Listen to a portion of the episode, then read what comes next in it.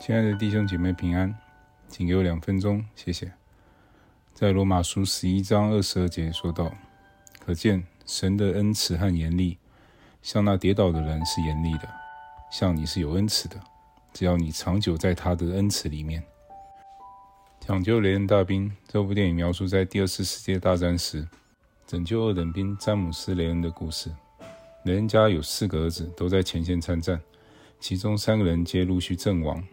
美国政府派遣米勒上尉的一支小队去抢救雷恩家仅存的小儿子詹姆斯·雷恩。为了救一个二等兵，许多许多的人为此受伤，甚至付出死亡的重大代价。在电影的尾声，年迈的詹姆斯·雷恩站在米勒上尉的墓碑前，流着泪说：“我尽力活好我的人生，希望这已经足够。”希望这至少让你觉得我没有辜负你们为我做的一切。恩典为他开启了人生。同样的，我们也因着主宝贵的牺牲而得救。原本必须因着罪恶、伪善与骄傲而死的我们，竟然得救，成为神的子民。这件事已足以令我们感恩了，何况是成为神的童工，为他成就有永恒价值的事。我们绝不能忘记此恩典。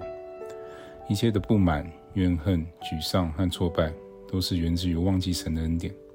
当我们忘记神的恩典，信仰生活就会变得艰难。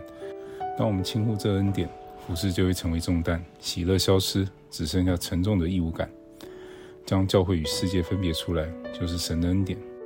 这恩典让教会活着且动起来，并且使教会更加的温暖。让我们一起来祷告：主啊，我忘记当时的我得以与基督的生命连接的恩典。因而自大、傲慢，自认为比别人善良、优越而得到救恩。求你赦免我，我完全是因着你的恩慈而得着永生。求你使我总是记得你的严厉管教，并且竭力的追求圣洁。